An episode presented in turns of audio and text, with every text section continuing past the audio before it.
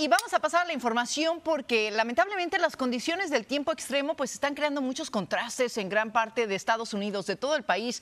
En el noreste las inundaciones ya causaron estragos este lunes en Nueva York, donde varias estaciones y vías del metro, bueno, así como puentes y calles, terminaron totalmente inundadas, esto debido a las lluvias intensas. Por otro lado, bajo alerta de temperaturas sofocantes se encuentra a más de un tercio de la población estadounidense y no parece que en las próximas horas los termómetros desciendan. Martín Berlanga está con nosotros para explicarnos cuál es el panorama, Martín. Muy buenos días. Bueno, las temperaturas también están abrasadoras, pero en el otro sentido de la palabra, ¿verdad? El panorama no pinta bien y el tiempo severo dejó de ser un pronóstico para convertirse en una realidad sumergidos. Así quedaron decenas de vehículos en vecindarios del área interestatal al noreste del país. La fuerza del agua deslavó calles y formó este pozo que se tragó un vehículo. Siempre cuando salgo tengo que dar la vuelta o buscar dónde para pasar porque no siempre está cerrado y el agua sube y ahora pasé todo el día. Después de que llovió, pasé sacando agua ahí donde trabajo. Las inundaciones repentinas anegaron autopistas y el agua entró sin permiso a todas partes. El jarrito de café. Le tocó botar el café. Si no queda de otra, hay que solucionar, ¿no? Ya en el área triestatal de Nueva York, Nueva Jersey, Connecticut, cuantiosos daños a viviendas y negocios. Rescatistas se aprestaban con sus botes a rescatar a personas aisladas o atrapadas. Y el transporte público sufrió cierres y demoras. Aquí de que cae un chinchín de agua, todo se inunda. Mientras en el noreste del país sobra agua, a otros en el sur les falta. En el norte de Texas, la ola de calor disparó la demanda por agua y varios condados piden conservarla. Sí, sí está demasiado caliente estos días. Ha subido bastante la temperatura. Mucha diferencia. Estuvo más calmado el año pasado. Este año hidratarse es cuestión de vida o muerte. Puede ser peligroso si no hidrata uno, ya siente la sofoquina del, de la calor. Funcionarios piden reducir el uso del agua, pues una planta potabilizadora suspendió la producción por trabajos de mantenimiento crítico. El llamado a la población es regional. Piden conservar agua, sobre todo de uso exterior. Y allá afuera, los humanos no son los únicos en padecer. El ganado está sediento, los pastizales secos, de modo que si la situación continúa, el suministro de carne también podrá verse afectado. En unas partes falta agua, en otras sobra, pero ganaderos están teniendo que vender antes de tiempo sus animales y eso eventualmente pudiera significar un aumento de precio en la carne para finales de este año.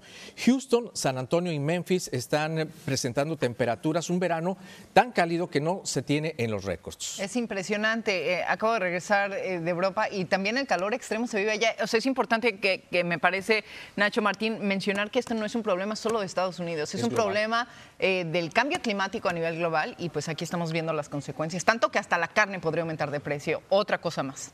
Que es lo que menos necesitamos, aumento de precios en este momento. Gracias, Martín. Gracias siempre. Y ahora, Mr. Tiempo, ¿qué está sucediendo realmente en cuanto a este calor extremo que ya lo decíamos está pasando en todo el mundo? Bueno, las autoridades están sumamente preocupadas en el hecho de que el pico de las temperaturas va a estar llevando a las hospitalizaciones a alcanzar récords en los Estados Unidos, sobre todo en localidades como Dakota del Norte, Dakota del Sur, que temperaturas en los 98 a 100 grados realmente pone a muchos en jaque por el hecho de que no están acostumbrados a esas lecturas de temperaturas. Y como muy bien mencionabas, en Europa hoy sobre todo en Inglaterra, las temperaturas pueden estar alcanzando nunca antes visto los 104 grados. Así que es algo general y que va a continuar ocurriendo durante toda esta semana. Vamos a verlo.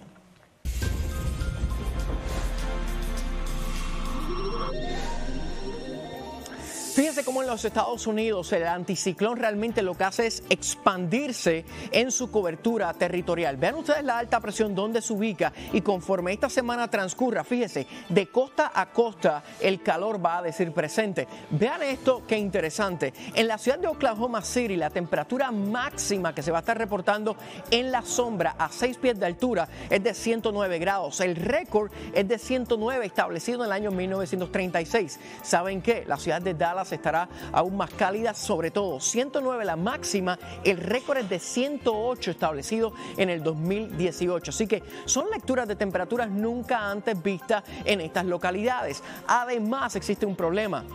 Lo que ven color verde es humedad que está invadiendo el centro y norte del país. Eso genera que las temperaturas se sientan de 5 a 8 grados por encima de lo que se reportan En el Mercurio, vean ustedes las temperaturas máximas para el día de hoy, sobre todo los índices de calor, debería decir 103 el día miércoles en Dallas, en Oklahoma 111, en San Luis 101, en Nashville en 110 el día miércoles, Raleigh 106 el jueves, en Orlando 101 para el día de hoy, así que si va a los parques de Disney o de Universal, mucha precaución. Hacia el oeste, el calor continúa. Las Vegas 105, Phoenix en 112 y atención Nueva York porque el calor va camino a esa localidad. Vean las máximas en Boston el martes y el día miércoles 95, 97 grados, Nueva York 103, en Richmond 106. Chicago en el rango medio de los 90, así que el calor, señores, de costa a costa, mucha precaución a hidratarnos muy bien y no exponernos a estas altas temperaturas. En Zamora, España, los pasajeros de un tren vivieron realmente momentos de tensión y pánico mientras las llamas de un voraz incendio forestal se acercaba peligrosamente a las vías del ferrocarril y obligaban a detener el convoy. En otras imágenes les advertimos que estas van a ser fuertes. Es el momento en que un vecino de Tabara que intentaba hacer una cuneta con un bulldozer, fue alcanzado por las llamas y tuvo que salir del siniestro por sus propios pies e incendiado. Actualmente se encuentran en un estado crítico en un hospital y como dijimos previamente, Hoy la porción de Inglaterra, sobre todo Reino Unido, estará viendo las temperaturas más cálidas nunca antes vistas reportadas en esa localidad. Pasamos con más de hoy día, muchachos. Muchas gracias, Carlos. Efectivamente, son momentos muy difíciles los que están atravesando varios países y desafortunadamente las primeras víctimas son los rescatistas, son los eh, miembros de los servicios de emergencia, los primeros en responder este tipo de emergencias. Así que bueno, vamos a mantenerle a tanto de lo que ocurre allá, apocalípticas, según los líderes de Francia, de España, de Gran Bretaña y de Italia. Bueno, empezamos con una noticia que ustedes traen entre manos. Así es, y no es una noticia muy agradable porque empezamos con noticias del entretenimiento de una pareja de famosos que aquí en casa los queremos muchísimo, pero que anuncian oficialmente su separación. Se trata de Carmen Villalobos y Sebastián Caicedo. Si bien sí había rumores, ninguna de las dos partes lo había confirmado, Kike. Pero ya es un hecho y los actores pusieron fin a una relación de dos años de matrimonio. A través de las redes sociales, la actriz ratificó esta decisión tan difícil y esto fue lo que dijo Carmen.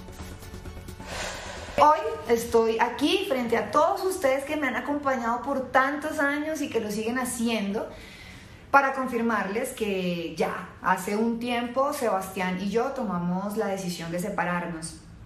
Después de más de 13 años de relación, hablarlo y meditarlo muchísimo, entendimos que, pues nada, que es momento de tomar caminos diferentes. Por el respeto a los buenos momentos y recuerdos de esta relación, estas serán las únicas declaraciones que daré. Me habías dicho que me ibas a poner algo.